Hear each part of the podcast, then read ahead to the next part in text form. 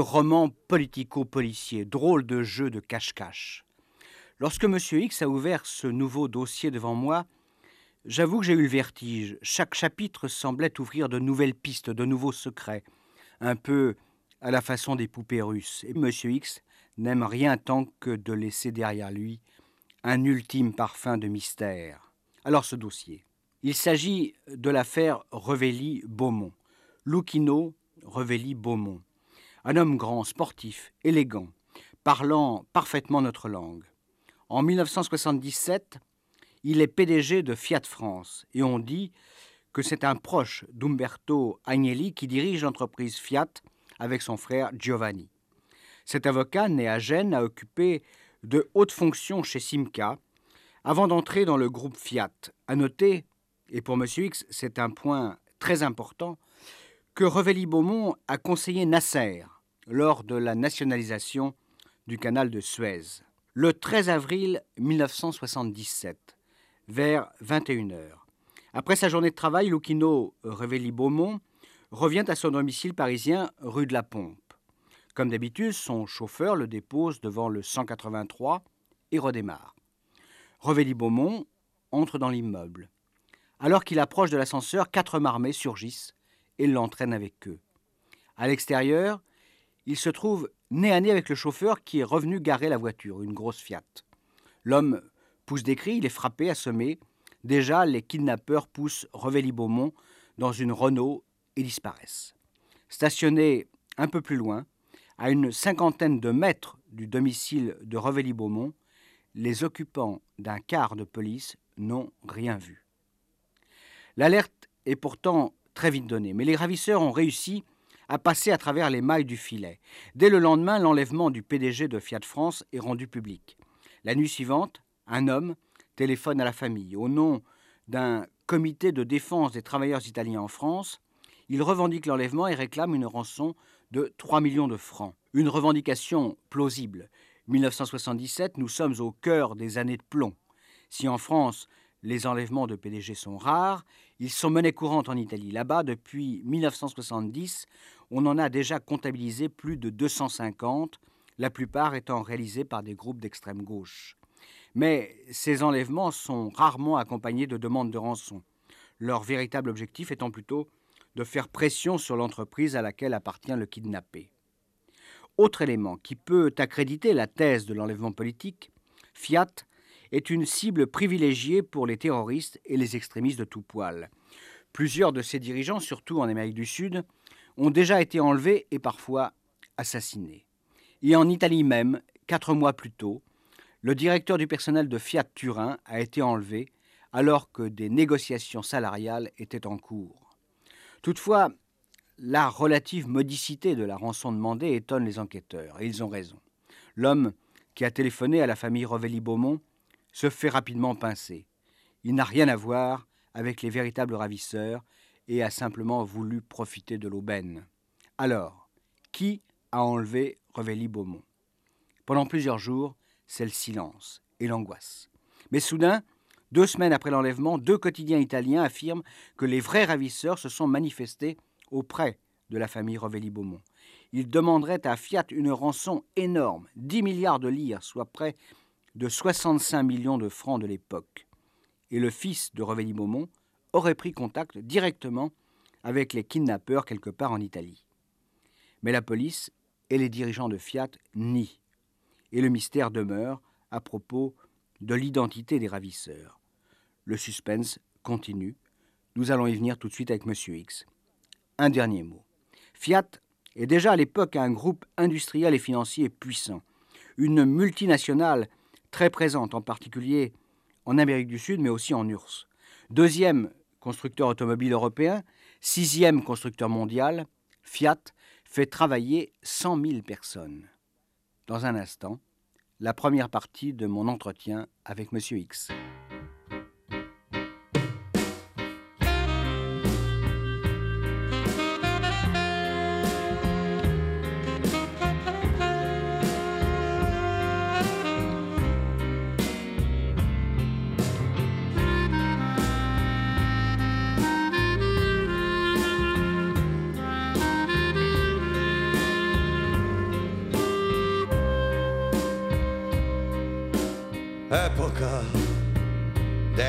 abiti tuoi, che prezzo mi fai? Vendili a pattini sul ghiaccio che ha la tua civiltà. Pattini e pur amandoti saprei negarti tutto quel che sei.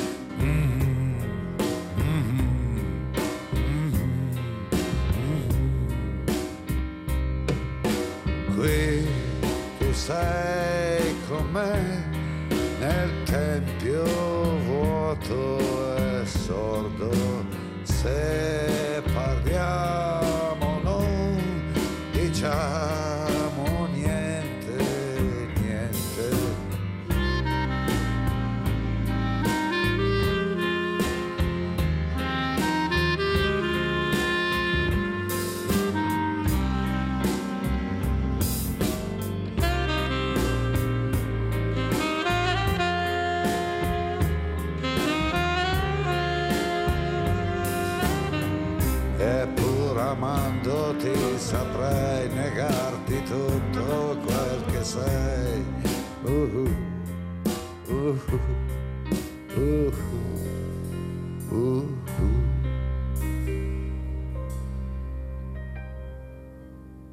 France Inter, Patrick Pénaud, Rendez-vous avec X. Bon, Vous allez me demander bien sûr pourquoi cet enlèvement a attiré spécialement mon attention. Bah Ben, un enlèvement qui avait, disons-le franchement, hein, toutes les apparences d'un kidnapping crapuleux. Mais pourquoi crapuleux? Ben, D'habitude, les politiques se manifestent très vite. C'est logique. Ce genre d'action ressort de la propagande, on dirait aujourd'hui de la communication. C'est sûr. Alors dans ce fameux dossier Revelli-Beaumont, euh, le silence qui a persisté juste après l'enlèvement pouvait laisser croire à un acte perpétré par des gangsters. Un peu comme celui du, du baron Rampin, hein, c'est ça? Exact, oui. Enfin pourtant assez vite, on s'est quand même posé des questions. Attendez, on, on, ça, ça veut dire qui? Ça, Les services de renseignement, c'est ça hein? Grossièrement, oui. Ouais. Alors, quelles questions on se pose et pourquoi? Ce qui nous a rapidement mis la puce à l'oreille, c'est la personnalité de Lucchino Revelli-Beaumont. Ouais, Je vous écoute là. D'abord, on l'a présenté comme étant le PDG de Fiat France. C'est exact. Ah oui, ça c'est sûr. Oui, ouais. Mais Révélé Beaumont, on a oublié un petit peu vite, était aussi le PDG de Fiat Brésil et de Fiat Argentine. Brésil, Argentine, deux pays soumis à des dictatures militaires particulièrement féroces. C'est sûr. Mais alors, quelle conclusion enfin, euh, en tirez-vous? Bah, il était légitime de penser que Révélé Beaumont connaissait bien les dictateurs en question. Geisel au Brésil et Videla en Argentine. En tout cas, il avait forcément des rapports avec eux. Mais ce n'était pas tout. Révélé Beaumont était un véritable spécialiste du tiers-monde. Un spécialiste à expliquer. Bah, Détail curieux, cet avocat occidental avait été l'un des proches de Nasser. Et pas à n'importe quel moment, juste à l'époque de la nationalisation du canal de Suez. Mais un type, enfin, étrange, un type qui a été euh, plus tard euh, lié au, au dictateur. Mais Enfin, quand vous dites proche de Nasser, Bah, il avait été conseiller de Nasser, conseiller. et juridique, j'entends. Ensuite, il était entré à la Fiat, et il est devenu un des collaborateurs directs d'Umberto, un des deux frères Agnelli. Umberto, on y reviendra, s'intéressait particulièrement au pays du tiers-monde. Et c'est en tant que représentant d'Umberto Agnelli que Revelli Beaumont a sillonné tous ces pays, nouant des contacts privilégiés avec leurs dirigeants. C'est intéressant, non? Vous voulez insinuer comment qu'il aurait pu jouer un rôle euh, occulte? En tout cas, on pouvait légitimement imaginer que c'était un homme qui possédait beaucoup d'informations, et des informations très précieuses. Des informations précieuses pour qui? Pour les services secrets, par exemple. Ah. Mais aussi pour les marchands d'armes. Pour cela, vous le savez bien, les pays du tiers-monde sont un terrain de chasse privilégié. Vous comprenez mieux maintenant pourquoi Révéli Beaumont était un personnage très intéressant? Tenez, la cerise sur le gâteau. Révéli Beaumont a été aussi l'homme clé de la négociation qui a permis au colonel Kadhafi de prendre quelques 10% du capital de Fiat. Bon, d'accord, je, je fais confiance à vos informations, mais ça nous mène où ça? Bon, tout simplement à penser rapidement que l'enlèvement de Révéli Beaumont euh, cache une entreprise assez tortueuse, pourrait être impliqué des gens aussi discrets que puissants. Mais boum, un mois après l'enlèvement, les ravisseurs se manifestent enfin. Ils revendiquent le kidnapping et envoient aux journaux une photo de Révéli Beaumont, photo prise dans ce qu'ils appellent sa prison ouvrière. Ouais, Moi, je me souviens de cette photo. On y voyait euh, Ravelli-Beaumont, barbu et en maillot de corps. C'est juste, il avait été photographié alors qu'il était en train d'écrire. Et au premier plan, on voyait l'ombre inquiétante d'un homme en cagoule. Très belle photo. Que, que voulez-vous dire euh, que ce document avait été soigneusement préparé. Préparé. Oui. Derrière, passez-moi l'expression, il y avait des pros. Le maillot de corps, le type en cagoule, c'était une photo symbolique, une photo faite pour impressionner. Hum. Et, et attendez, et les ravisseurs, là, si ma mémoire est bonne, hein, toujours, c'est peut-être des révolutionnaires d'Amérique du Sud. Tout à fait, un mystérieux comité pour euh, l'Union socialiste et révolutionnaire. Comité déjà connu? Absolument pas. C'est la première fois que ce comité faisait parler de lui. Et que vous laisse ce comité? Ben, la photo était accompagnée d'un long communiqué rédigé dans la langue de bois d'usage. Revelli-Beaumont, mais aussi les frères Agnelli, étaient accusés d'affamer la classe ouvrière, de piller le tiers-monde, de corrompre les magistrats, les politiciens, les policiers, et d'être le complice des multinationales et de la bureaucratie soviétique. Bon, rien original, enfin des propos assez euh, gué- guévaristes, non? Oui, oui, ce n'était pas un hasard. J'ajoute que dans ce communiqué, les ravisseurs affirmaient que Révéli-Beaumont avait été jugé par un tribunal. Mais, curieusement, il n'était pas question de la sentence prononcée par ce tribunal révolutionnaire. Et il y avait euh, une rançon. On n'en parle pas. Mais selon des indiscrétions recueillies auprès de la famille Révéli-Beaumont, on sait qu'elle se monte à près de 30 millions de dollars, 150 millions de francs. Euh, Qui peut payer une telle somme euh, Fiat, non? Naturellement, c'est apparemment Fiat qui est visé. Ouais. Mais, Et la réaction de Fiat, justement? Bah, les frères Agnelli, vous l'imaginez, sont très embarrassés. Publiquement, ils ne peuvent pas donner l'impression de céder au chantage, parce que ce serait un précédent absolument catastrophique pour leur entreprise, qui, elle, risquerait de devenir une cible pour d'autres ravisseurs. Mais officieusement, c'est peut-être autre chose. Ah, Ça veut dire qu'ils négocient avec les ravisseurs. À l'évidence, oui. Je vous rappelle que Révéli-Beaumont est un proche, très proche d'Umberto Agnelli. Et est-ce qu'il a... Oui, il doit avoir en sa possession des informations précieuses, c'est ça hein, oui, oui, on ne peut pas s'en désintéresser. Et euh, on a une idée de la façon dont, dont- dont se passent ces négociations secrètes? Bah, D'abord, il est certain que le fils Révéli-Beaumont, sans doute en accord avec la Fiat, a joué un grand rôle dans l'affaire. On a remarqué en particulier ses fréquents déplacements en Italie et en Suisse. Mais un homme va entrer en scène et l'affaire va prendre un tout autre aspect. Ouais, Et ça signifie quoi, ça? Bah, que cette affaire, comme nous le pensions, était infiniment plus compliquée qu'elle ne le paraissait, et qu'elle dissimulait en fait une véritable machination.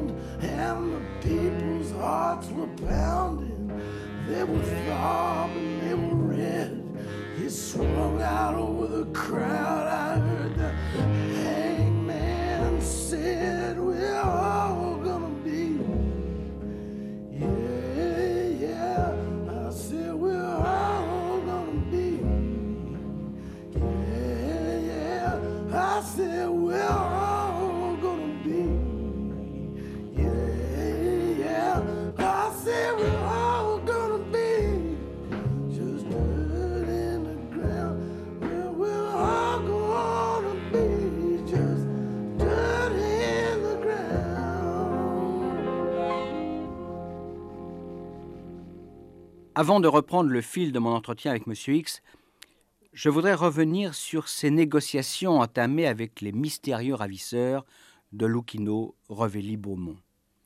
Je vous disais au début de cette émission que c'était deux journaux italiens qui avaient vendu la mèche.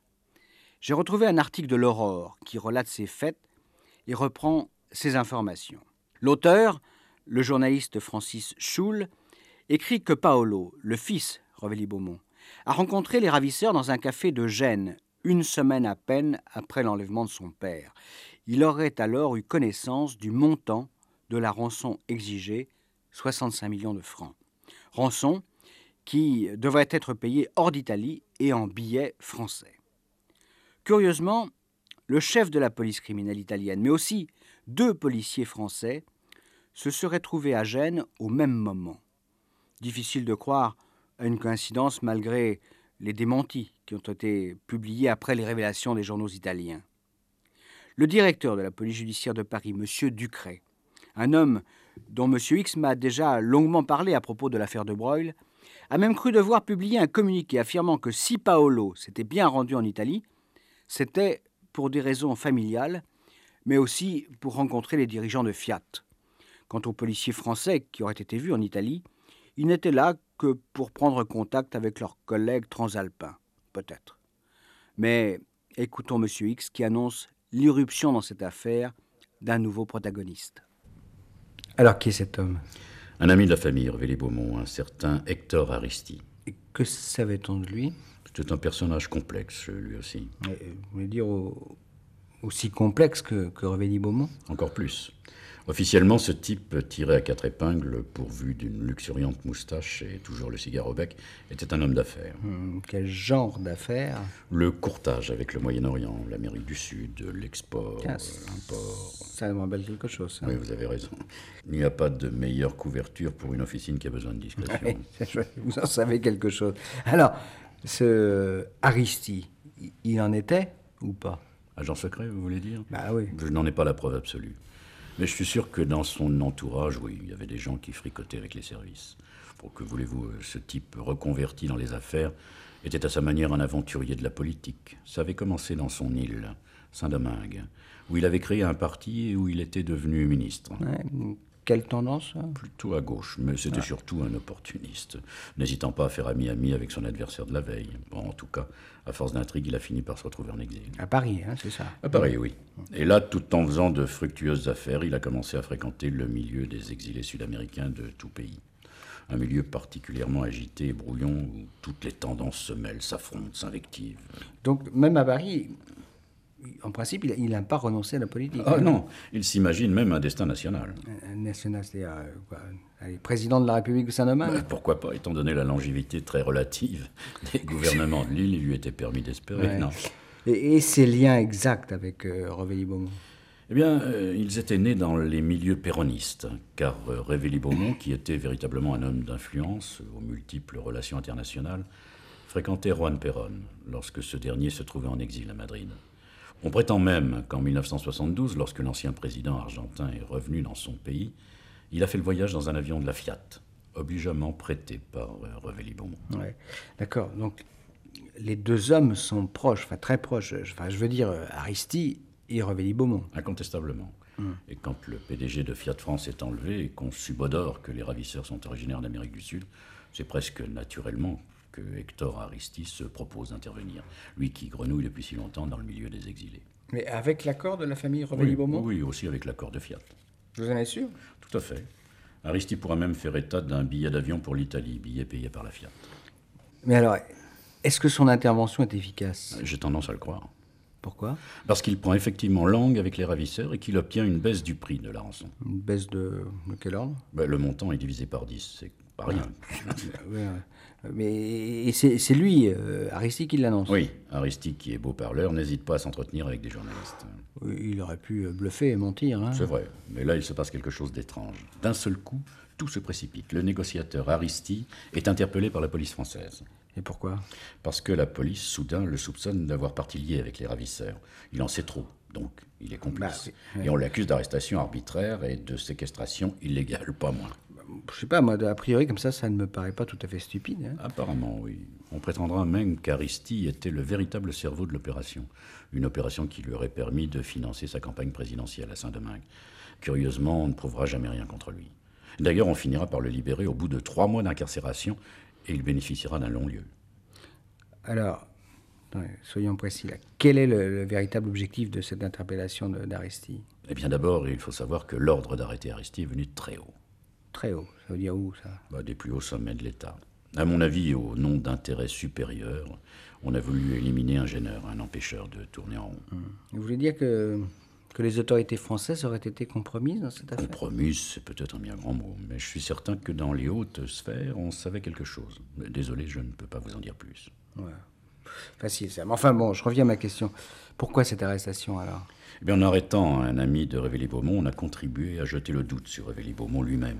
Après tout, pourquoi le PDG de Fiat France n'aurait-il pas organisé lui-même son enlèvement, avec la complicité de son grand ami Hector Aristide? Voilà, moi, ça me paraît quand même un peu tiré par les cheveux, tout ça. Mais hein. pas tant que ça, parce qu'après la libération de Révély-Beaumont en juillet et l'interpellation de ses ravisseurs en Espagne, un autre homme va être arrêté en France. Un autre Hector. Hector Villalon. Lui aussi, c'est un ami de Révély-Beaumont. Il est argentin et péroniste. Et dès son arrestation, un journal argentin proche de l'armée va prétendre que Révély-Beaumont, Aristide et Villalon connaissaient les ravisseurs. Et donc, ils étaient complices. Vous avez compris. Pour ce canard, tous ces gens-là étaient des péronistes liés au milieu révolutionnaire. Ils étaient donc des ennemis. Des ennemis de la junte militaire au pouvoir et qui faisaient régner la terreur en Argentine et assassiner les opposants à tour de bras. Et à partir de ce moment-là, j'ai vu un peu plus clair. C'était Revély-Beaumont qu'il fallait abattre. Ce qui aboutira effectivement puisque Revély-Beaumont devra quitter la Fiat après sa libération. Mais encore, fallait-il comprendre pourquoi et qui réellement se trouvait derrière cette manipulation.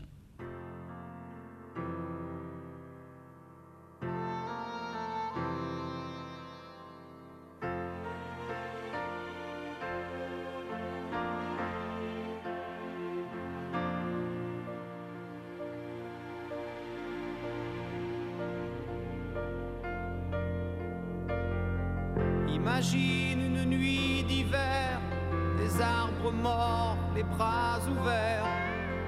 Une nuit profonde et glacée, que tu es seul à traverser. Le vent a dû brûler tes mains. T'es presque à genoux quand soudain dans la nuit d'hiver que tu imagines se lève un feu sur la colline. Imagine, imagine-toi,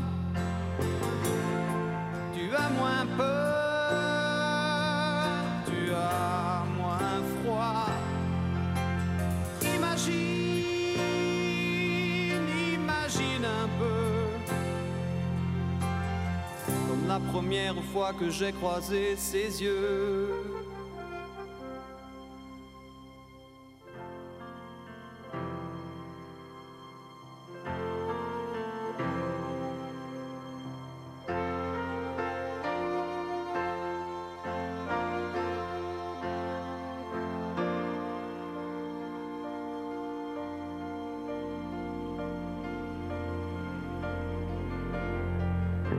Chez toi, tout a vieilli, tout a séché, tout a jauni. Le fleuve a fini de couler. Tout ça, tu peux l'imaginer. La terre craque et se divise. Le soleil brûle ta chemise. Tu crois que tout va disparaître quand tu entends une source naître. Imagine, imagine-toi, tu as moins peur, tu as moins froid.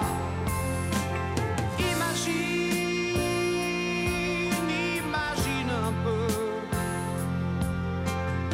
comme la première fois que j'ai croisé ses yeux.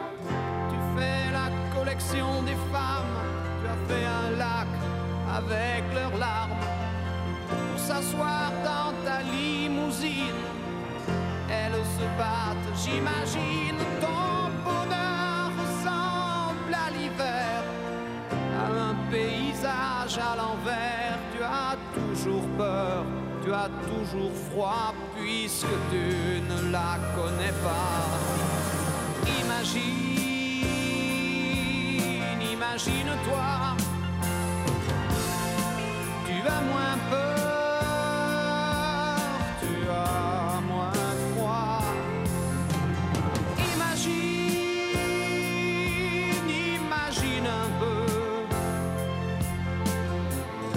première fois que j'ai croisé ses yeux.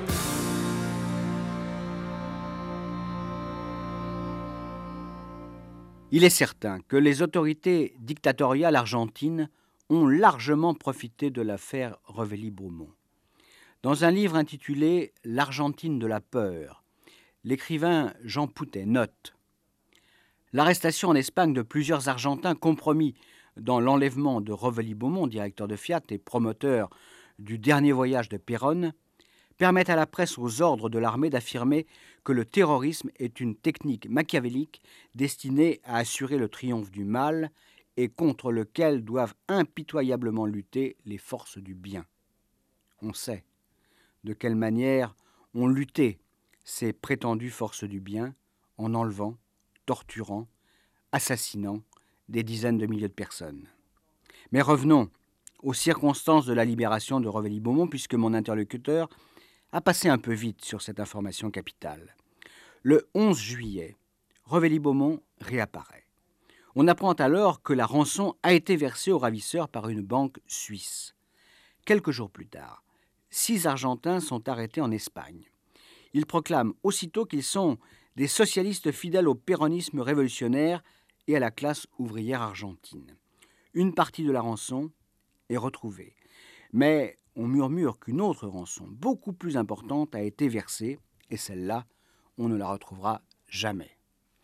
Sur un carnet d'adresse du présumé chef du commando, un certain Horacio Rossi, on trouve le nom de l'ami de Revelli-Beaumont dont m'a parlé M. X, Hector Villalon. Celui-ci est immédiatement arrêté en France. Cet ancien proche de Péronne ne restera que deux mois en prison. Mais il demeurera longtemps suspect et n'obtiendra un non-lieu que bien des années plus tard. Enfin, et c'est une demi-confirmation de ce que me disait M. X, Revelli-Beaumont démissionne étrangement de son poste de PDG de Fiat France un mois à peine après sa libération. Mais retrouvons mon interlocuteur pour la dernière partie de cet entretien. Vous m'avez parlé de manipulation, hein, c'est bien ça. Une manipulation qui visait à abattre Revelli-Beaumont, c'est bien ça. hein Oui, bon. oui, oui. Bon, alors, je vous poser une question toute simple. Pourquoi ne l'a-t-on pas abattu physiquement? Pardonnez-moi, mais ça aurait été plus simple et plus expéditif. hein. Non, non, parce qu'il fallait que Revelli-Beaumont vive. Ah, je comprends pas. là. Ben écoutez, il fallait, avant qu'on le discrédite, qu'il parle, vous comprenez? Qu'il parle. Et il a parlé? Oui. Il l'a lui-même raconté après sa libération. Il a affirmé que ses ravisseurs lui avaient fait écrire un livre. C'est le mot qu'il a employé. Un livre, euh, un livre quoi Une, une confession Quelque chose comme ça. Je vous l'ai dit, Révéli-Beaumont possédait des informations très précieuses. Et même, je le sais maintenant, des informations proprement explosives. Ouais. Une précision d'abord. Les ravisseurs, qui étaient-ils? En aucun cas des révolutionnaires, ça je peux vous l'assurer. Même s'ils ont prétendu l'être, non. Alors, non. Certains d'entre eux l'avaient sûrement été, hein, ça on ne peut pas le nier, mais tous ces types avaient tourné kazakh. Et ils étaient en réalité manipulés par les services de renseignement de l'armée donc argentine. de, de, de la junte de la junte, hein. absolument. Et leur chef, qui affirmait être un péroniste, était en, ré- en réalité un néo-nazi. D'ailleurs, il faut tout de suite dire qu'on a arrêté seulement quelques membres euh, du commando. Je ne sais même pas si ceux qui ont été arrêtés en Espagne n'ont pas fait en sorte de se laisser arrêter, sur ordre. en somme. Ouais. Et dans quel but euh Bah, pour prouver leur appartenance péroniste et révolutionnaire, ce qui arrangeait bien les militaires argentins. Euh, Admettons. hein, euh. Alors maintenant, il est peut-être temps de parler de ces informations euh, détenues par Revelli-Beaumont. Mais d'abord, c'est vrai, le PDG de Fiat France avait beaucoup d'informations sur les réseaux péronistes. Et ça, ça intéressait beaucoup les dictateurs argentins. J'imagine. Mais il y avait aussi autre chose, une affaire très mystérieuse dont Revelli-Beaumont connaissait le secret. Ah, ça, je vous écoute. En août 1976, donc quelques mois avant l'enlèvement de Revelli-Beaumont, un avion de tourisme s'est écrasé au Mexique, près d'Acapulco. Il n'y a eu aucun survivant. À bord se trouvait en principe un banquier installé en Argentine, David Grève. Vous avez dit en principe. Oui, oui. Parce que les restes humains trouvés dans l'appareil n'ont pas permis d'établir que c'était réellement Graver qui était à bord. D'ailleurs, on s'est hâté d'incinérer ces restes humains, rendant ainsi impossible toute identification. Ouais. Je vous connais, donc euh, vous supposez que Graver ne se serait peut-être pas trouvé dans cet appareil et que cet accident aurait pu dissimuler ainsi une, une fausse disparition de ce banquier. Exact. C'est d'autant plus intéressant que ce Graver, qui était à tu et à toi avec tous ceux qui comptaient en Argentine, était sans doute aussi le banquier des révolutionnaires d'Amérique du Sud. Le banquier des révolutionnaires, ça mérite une explication. ça. Volontiers. Ces guerrieros qui pratiquaient des hold-up et qui exigeaient une redevance des grandes entreprises. Impôt révolutionnaire, c'est ça Appelez ça comme vous voudrez. Ces guerrieros, donc, en bon père de famille, songeaient aussi à placer leur magot. Et c'est à Glaver qu'il s'adressait. Glaver qui plaçait ensuite cet argent dans les multinationales installées par exemple en Argentine, en leur proposant des emprunts mirifiques. Avouez que c'était cocasse. C'est une façon de parler. Hein. En tout cas, en 1976, le banquier des guerrieros commence à avoir des difficultés. Les difficultés de quel ordre? Eh bien, les militaires argentins de sinistre mémoire viennent d'arriver au pouvoir. Et ils décident de s'intéresser d'un peu trop près aux affaires de grève.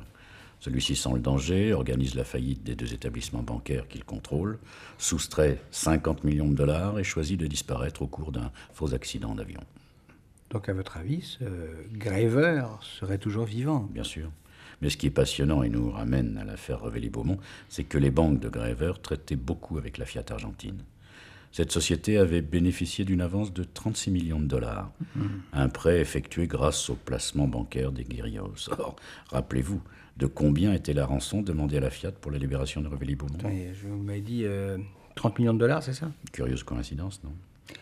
Ouais. Alors, selon vous, ça signifierait que l'enlèvement de Réveilly-Beaumont avait comme objectif de récupérer cet argent prêté à la Fiat, cet argent qui aurait appartenu en réalité aux guerrieros.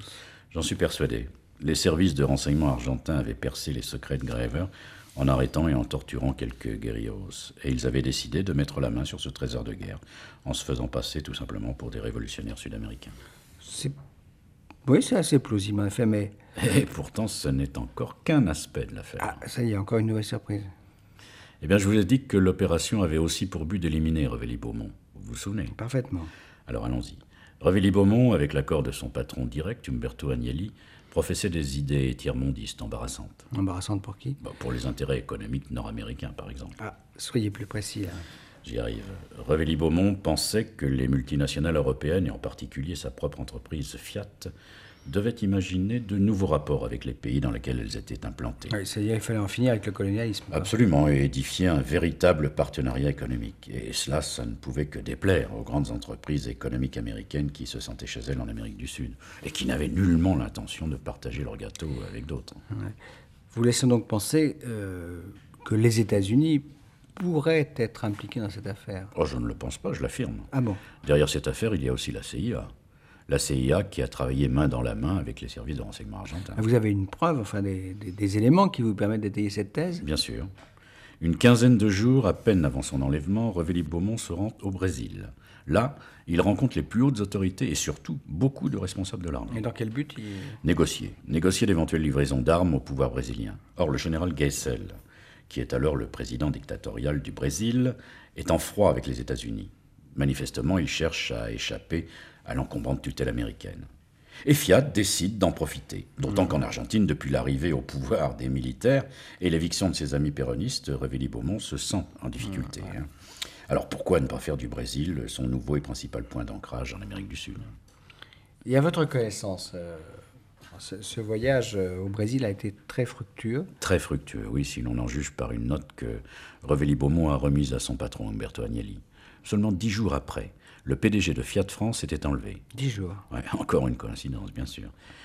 Puis-je vous donner une dernière information qui accrédite la thèse de l'intervention américaine? Pourquoi pas Parce que cette affaire, vraiment, c'est une affaire à tiroir. hein. Eh bien, Revelli-Beaumont, qui était réellement très impliqué dans les dossiers sud-américains, s'intéressait aussi beaucoup au Panama, et surtout à son canal. Or, n'oubliez pas qu'il avait été conseiller de Nasser lors de la nationalisation du canal de Suez. Son intérêt pour Panama, c'était une nouvelle pierre dans le jardin des États-Unis, qui voulait à tout prix garder le contrôle du canal. Revelli-Beaumont avait peut-être les yeux beaucoup plus gros que le ventre. Ouais. Ah, une dernière chose quand même. Hein. Revelli-Beaumont euh, a été éliminé, m'avez-vous dit. C'est-à-dire qu'en le compromettant, On l'a pratiquement obligé de quitter Fiat. hein. C'est juste. oui. Ouais. Mais pourtant, aux yeux de ses employeurs, euh, Revilly-Beaumont n'avait pas démérité. Aux yeux de son patron direct, Umberto Agnelli, oui. Mais il existait aussi une autre tendance chez Fiat. Une tendance beaucoup plus conservatrice, personnalisée par le propre frère d'Umberto. Giovanni. oui, oui. Et ce dernier a profité de l'affaire pour éliminer Revelli-Beaumont. Et du même coup se débarrasser des illusions tiers-mondistes de son cher frère. Mais, croyez-moi, cette dissension fraternelle n'avait nullement échappé aux promoteurs de la manipulation. Ils s'en sont servis avec une extrême habileté.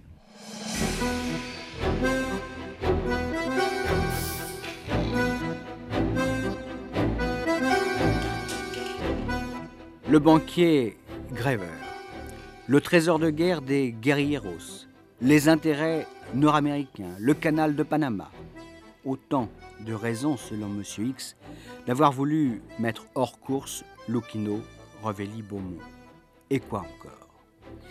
Que puis-je ajouter? En relisant les articles des journaux de l'époque, on est étrangement troublé, tant l'affaire est complexe et recèle à l'évidence encore beaucoup de mystères. Monsieur X ne m'en a pas dit plus. Il ne m'a pas expliqué en particulier pourquoi, réellement, les autorités françaises avaient fait arrêter les deux Hector, Aristi et Michalon, alors qu'ils semblaient innocents. Y avait-il une sorte de pacte avec les Argentins? Il ne m'a pas dit non plus combien cette affaire a été dangereuse pour ceux qui ont eu la malencontreuse idée de s'y intéresser de trop près. Je ne donnerai que deux exemples. Un journaliste argentin, Rolando Pondal, a publié en août 77, peu de temps après la libération de Revelli-Beaumont, un article très documenté sur l'affaire. Aussitôt après, il a disparu. On ne l'a jamais revu. Un autre journaliste, espagnol celui-là, Cuco Ceredo, a rencontré les ravisseurs de Revelli-Beaumont. Il les a longuement interviewés, mais il est mort avant la publication de cette interview dans le journal Cambio 16. Officiellement, il s'agissait d'une mort naturelle. À samedi prochain sur France Inter pour un nouveau rendez-vous avec Monsieur X.